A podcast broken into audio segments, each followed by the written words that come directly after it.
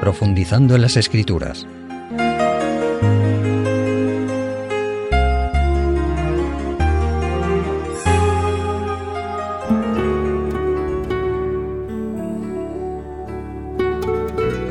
Estimados amigos, nuestra reflexión bíblica de hoy va a estar centrada en uno de los milagros más impresionantes de Jesús que hallamos en el Evangelio de Marcos, en el capítulo 5, a partir del versículo 1. Vamos a leerlo y luego lo comentamos. Y llegaron al otro lado del mar, a la región de los Gadarenos. Cuando Jesús salió de la barca, enseguida vino a su encuentro desde los sepulcros un hombre con un espíritu impuro, que habitaba en los sepulcros, y nadie lo podía sujetar ni aun con cadenas. Muchas veces lo habían atado con grillos y cadenas, pero él había roto las cadenas y destrozado los grillos, y nadie lo podía dominar. Y siempre día y noche andaba dando voces por los montes y los sepulcros, hiriéndose con piedras. Cuando vio a Jesús de lejos, corrió y se postró ante él, y gritó a gran voz, ¿Qué tienes conmigo, Jesús, Hijo del Dios Altísimo? Te imploro por Dios que no me atormentes. Porque Jesús le decía, sal de este hombre, espíritu impuro. Jesús le preguntó, ¿cómo te llamas? Respondió, me llamo Legión, porque somos muchos. Y le rogó con insistencia que no lo enviase fuera de la región. Allí cerca del monte estaba paciendo una gran piara de cerdos. Y los demonios le rogaron, envíanos a los cerdos para que entremos en ellos. Y Jesús les permitió. Y esos espíritus salieron y entraron en los cerdos, que eran como dos mil. Y la piara se lanzó al mar desde un despeñadero, y en el mar se ahogaron todos. Los porqueros huyeron y lo contaron en la ciudad y por los campos, y la gente salió a ver qué había sucedido. Cuando llegaron ante Jesús, vieron al que había sido atormentado por el demonio y había tenido la legión sentado, vestido y en su juicio cabal, y tuvieron miedo. Y los que lo habían visto les contaron lo que había sucedido al endemoniado y a los cerdos. Entonces empezaron a rogar a Jesús que se fuera de su región. Los evangelistas Mateo, Marcos y Lucas, estimados amigos, narran este milagro portentoso realizado por Jesús. Pero el de Marcos es el más extenso y por lo tanto con mayor información. Por esta razón lo vamos a utilizar en nuestra reflexión bíblica de hoy.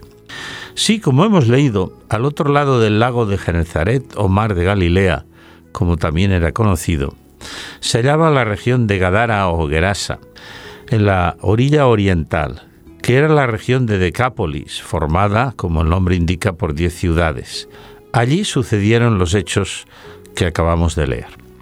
El día anterior, precisamente en sus enseñanzas, Jesús había presentado a las gentes un sermón basado especialmente en parábolas, como se nos cuenta en el Evangelio de Mateo capítulo 13. El propósito de Jesús de cruzar a la orilla oriental del lago era entre otros, buscar algo de tranquilidad, alejándose de las multitudes que le seguían, pues también el Salvador y sus discípulos necesitaban reposar, ya que a veces no tenían, como indica el Evangelio, ni tiempo casi para comer.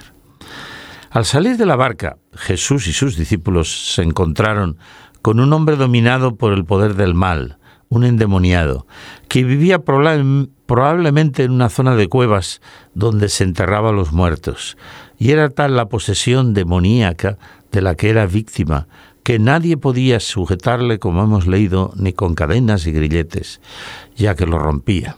Día y noche gritaba entre las tumbas y por los montes y se golpeaba incluso con piedras. Digamos que el Evangelio de Mateo habla de dos endemoniados, de los que uno destacaba por su ferocidad, que es del que nos hablan Marcos y Lucas, como acabamos de leer. Al ver a Jesús de lejos, echó a correr y se arrodilló a sus pies gritando, Jesús, Hijo de Dios, déjame en paz, diríamos hoy. Te ruego que no me atormentes, ya que Jesús, como hemos leído, había ordenado al espíritu maligno que le liberara. La frase que nos aportan algunas traducciones, que dicen exactamente así, que dijo el espíritu inmundo, ¿qué tienes conmigo, Jesús? significa, ¿qué derecho tienes a entrometerte conmigo? No te metas donde no te han llamado. Palabras que procedían, como hemos visto, de los malos espíritus, esa legión dominadora de aquel pobre o aquellos pobres hombres. El reconocimiento de Jesús como Hijo de Dios Altísimo demuestra el conocimiento que tenían los malos espíritus, o sea, Satanás, de quién era Jesús. Ellos se habían posesionado plenamente de aquel pobre hombre y de su compañero y los habían convertido en piltrafas humanas, en esclavos del poder satánico. Como hemos visto, al preguntar Jesús cómo te llamas, la respuesta fue clara, me llamo Legión, porque somos muchos demonios. Mis amigos, la posesión demoníaca no es una figura literaria. Era y sigue siendo una triste realidad. Hoy se prefiere hablar de enajenados mentales, de locos, pero en ciertos casos, no en todos, por supuesto, pero quizá más de los que creemos, puede tratarse de una verdadera posesión demoníaca. Por algo Jesús ya en aquel tiempo fue a liderarles. En este y en otros muchos casos que nos presentan los evangelios. Veamos un ejemplo en el mismo evangelio de Marcos, en el capítulo 1 ahora. Lo veremos, lo encontraremos en los versículos del 23 al 28. Marcos 1 nos dice así. Estaba en la sinagoga un hombre con un espíritu impuro que se puso a gritar. ¿Qué tienes con nosotros, Jesús Nazareno? ¿Has venido a destruirnos? sé quién eres, el santo de Dios. Pero Jesús lo reprendió diciendo, cállate y sal de él. Y el espíritu impuro lo sacudió con violencia y clamando a gran voz salió de él. Y todos se maravillaron de tal manera que preguntaban unos a otros, ¿qué es esto? Una nueva doctrina con autoridad.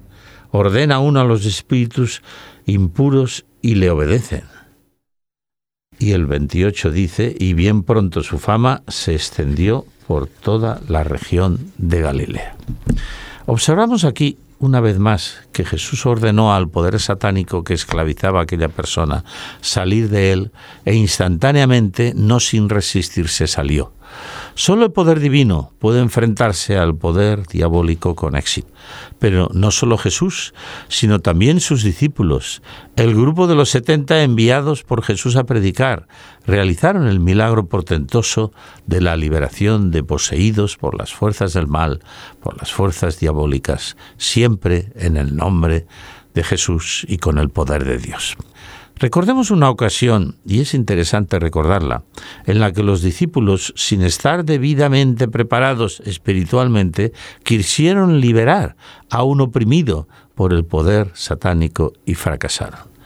Va a ser interesante leerlo, porque sacaremos lecciones para nuestra vida. Este lo encontramos en el Evangelio de Mateo, en el capítulo 17, a partir del versículo 14. Cuando llegaron al gentío, nos dice el Evangelio, vino a él un hombre, a Jesús, que se arrodilló ante él y le dijo, Señor, ten compasión de mi hijo, que es lunático y padece mucho. Con frecuencia cae en el fuego o en el agua. Lo traje a tus discípulos y no lo pudieron sanar. Jesús replicó, generación incrédula y perversa, ¿hasta cuándo tengo que estar con vosotros? ¿Hasta cuándo os he de soportar? Traédmelo acá. Y Jesús reprendió al demonio y lo expulsó. Y el muchacho quedó sano desde esa misma hora. Entonces llegaron los discípulos a Jesús aparte y le preguntaron, ¿por qué nosotros no lo pudimos echar? Jesús les dijo, por vuestra poca fe, porque os aseguro que si tuvierais fe como un grano de mostaza, diríais a este monte, pásate de aquí allá y se pasaría, y nada os será imposible. Pero esta clase no sale sino con oración y ayuno. Sí, estimados amigos, como acabamos de leer, un padre acudió a Jesús para que liberara a su hijo del poder satánico que le dominaba. Y como hemos visto, este poder le arrojaba al fuego y al agua, la situación de aquel muchacho era tremenda. Él no podía pedir por sí mismo, pero su Padre sí lo hizo. Lo triste, como hemos visto, fue que los discípulos fueron incapaces de liberar al muchacho. Jesús inmediatamente dando la orden, dice el texto que hemos leído, salió el demonio del muchacho y fue sanado. Como hemos visto, los discípulos más tarde, probablemente avergonzados de su fracaso, preguntaron a Jesús por qué ellos no habían podido expulsar a aquel demonio, o sea, liberar a aquel joven del poder diabólico que le tenía esclavizado. La respuesta de Jesús que hemos visto y que vamos a recordar porque es importante es clara, por vuestra falta de fe. Otras traducciones dicen por vuestra incredulidad. Y añadió entonces la frase que todos los lectores de la Biblia conocen y que acabamos de leer, si tuvierais fe como un grano de mostaza, diríais a este monte quítate de ahí y el monte cambiaría de lugar. Entonces, estimados amigos, fue evidente que los discípulos se enfrentaron a Satanás sin la fe necesaria en el poder de Dios para obrar el milagro, que ellos humanos no podían realizar. No se trata de realizar exorcismos con fórmulas y símbolos mágicos y extraños. Jesús dejó muy claro cuando les dijo a los discípulos, este género de demonios solo sale por medio de dos cosas, hemos leído, oración y ayuno. No se trataba de un caso de epilepsia, enfermedad grave, pero que puede surgir después de un accidente y hasta un parto complicado, como a veces ha sucedido. El texto dice, y Jesús lo aclaró, que se trataba de una posesión demoníaca. Conozco a un fiel creyente que visitaba un hogar donde había serias manifestaciones del poder del diablo. Tenían influencias espiritistas y toda la familia lo pasaba muy mal. Él estaba enseñándoles la palabra de Dios. Y un día les dijo, ¿queréis ser liberados de estas manifestaciones que os angustian y os quitan la paz? Al decirle que sí, él les dijo, muy bien, entonces vosotros y yo vamos a hacer una preparación de dos meses. Vamos a orar fervientemente a Dios, vamos a estar en comunión con Dios. Y vamos a cortar con todo aquello que nos relaciona con, y entonces les dijo, espiritismo, sean sesiones, libros, películas, todo lo relacionado con el tema diabólico y satánico. Y yo voy a orar, dijo aquel pastor fervientemente, y ayunar periódicamente. Y seguro que el Señor hará el milagro de vuestra liberación de ese poder que os aterroriza y angustia. Así lo hicieron y aparentemente la liberación se efectuó. Pero un día que él les visitó de nuevo, le dijeron, mire pastor, cuando pasamos por el salón, junto a la biblioteca, sentimos de nuevo, cada vez que pasamos por allí, la mala influencia de ese poder maléfico. Rápidamente él se acercó al sitio indicado y encontró allí varios libros de espiritismo y les dijo, esta es la causa, hay que destruir esos libros e inmediatamente, con el permiso de ellos, los sacaron de allí y los destruyeron. El resultado fue que nunca más sintieron aquella influencia que tanto les inquietaba. ¿Verdad que es significativo? Hagamos una pausa y luego seguimos. Conoce nuestros interesantes cursos en www.ofrececursos.org y solicita los que más te interesen de forma totalmente gratuita y sin ningún compromiso. Recuerda www.ofrececursos.org.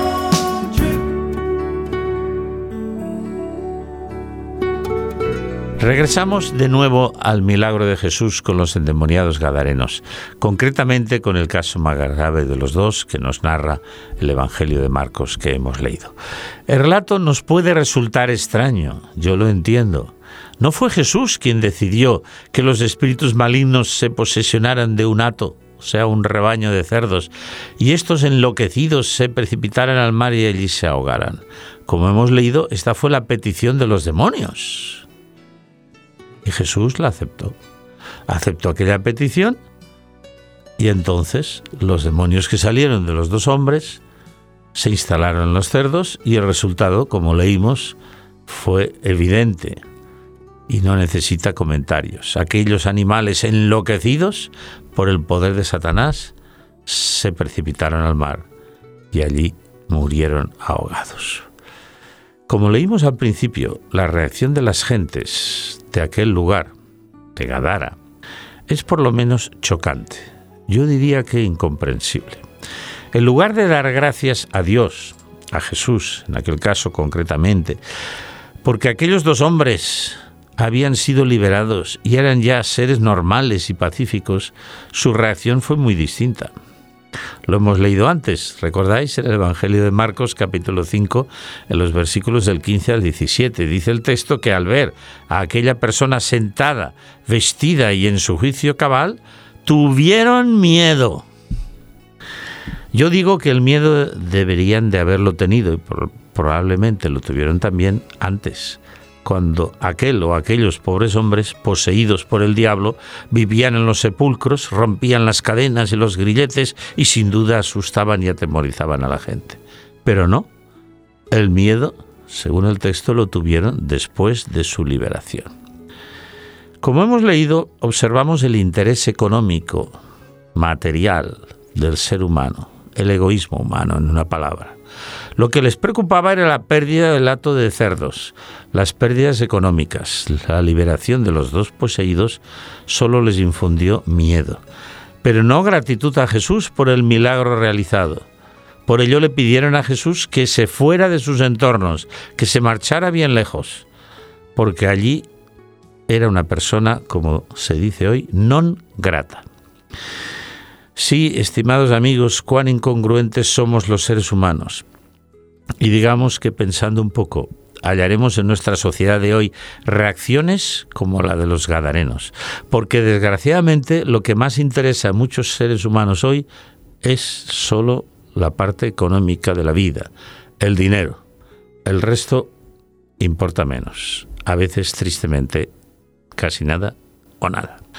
Yo pregunto, ¿puede un ser humano ser poseído por Satanás y siéndolo ser feliz, hemos visto que sí puede ser poseído. Y hemos visto también que no es feliz, porque ha perdido su libertad, su personalidad, y éstas han sido suplantadas por el poder de Satanás. Incluso la voz cambia en una persona poseída por el diablo, como algunos hemos podido constatar, quien, como decíamos antes, los convierte en una piltrafa humana y un títere bajo su control. La conclusión es clara. Mis amigos, en una sociedad donde tantos viven sin Dios, sin fe, sin esperanza, sin creer en las maravillosas promesas de las Sagradas Escrituras, pero sí viven, sean gobernantes, gente culta o ignorantes, aferrados a lo material únicamente, olvidando que el ser humano tiene una parte moral y otra espiritual que son trascendentes también para su felicidad. Yo creo que es a veces tristemente bastante normal que algunos padezcan estos casos de posesión demoníaca. ¿Por qué? Porque están en contacto con temas, películas, libros relacionados con espiritismo, sesiones de espiritismo, brujería, satanismo, que proliferan por doquier. Hasta, como sabéis, existe la iglesia de Satanás, que tiene en algunos lugares muchos adeptos.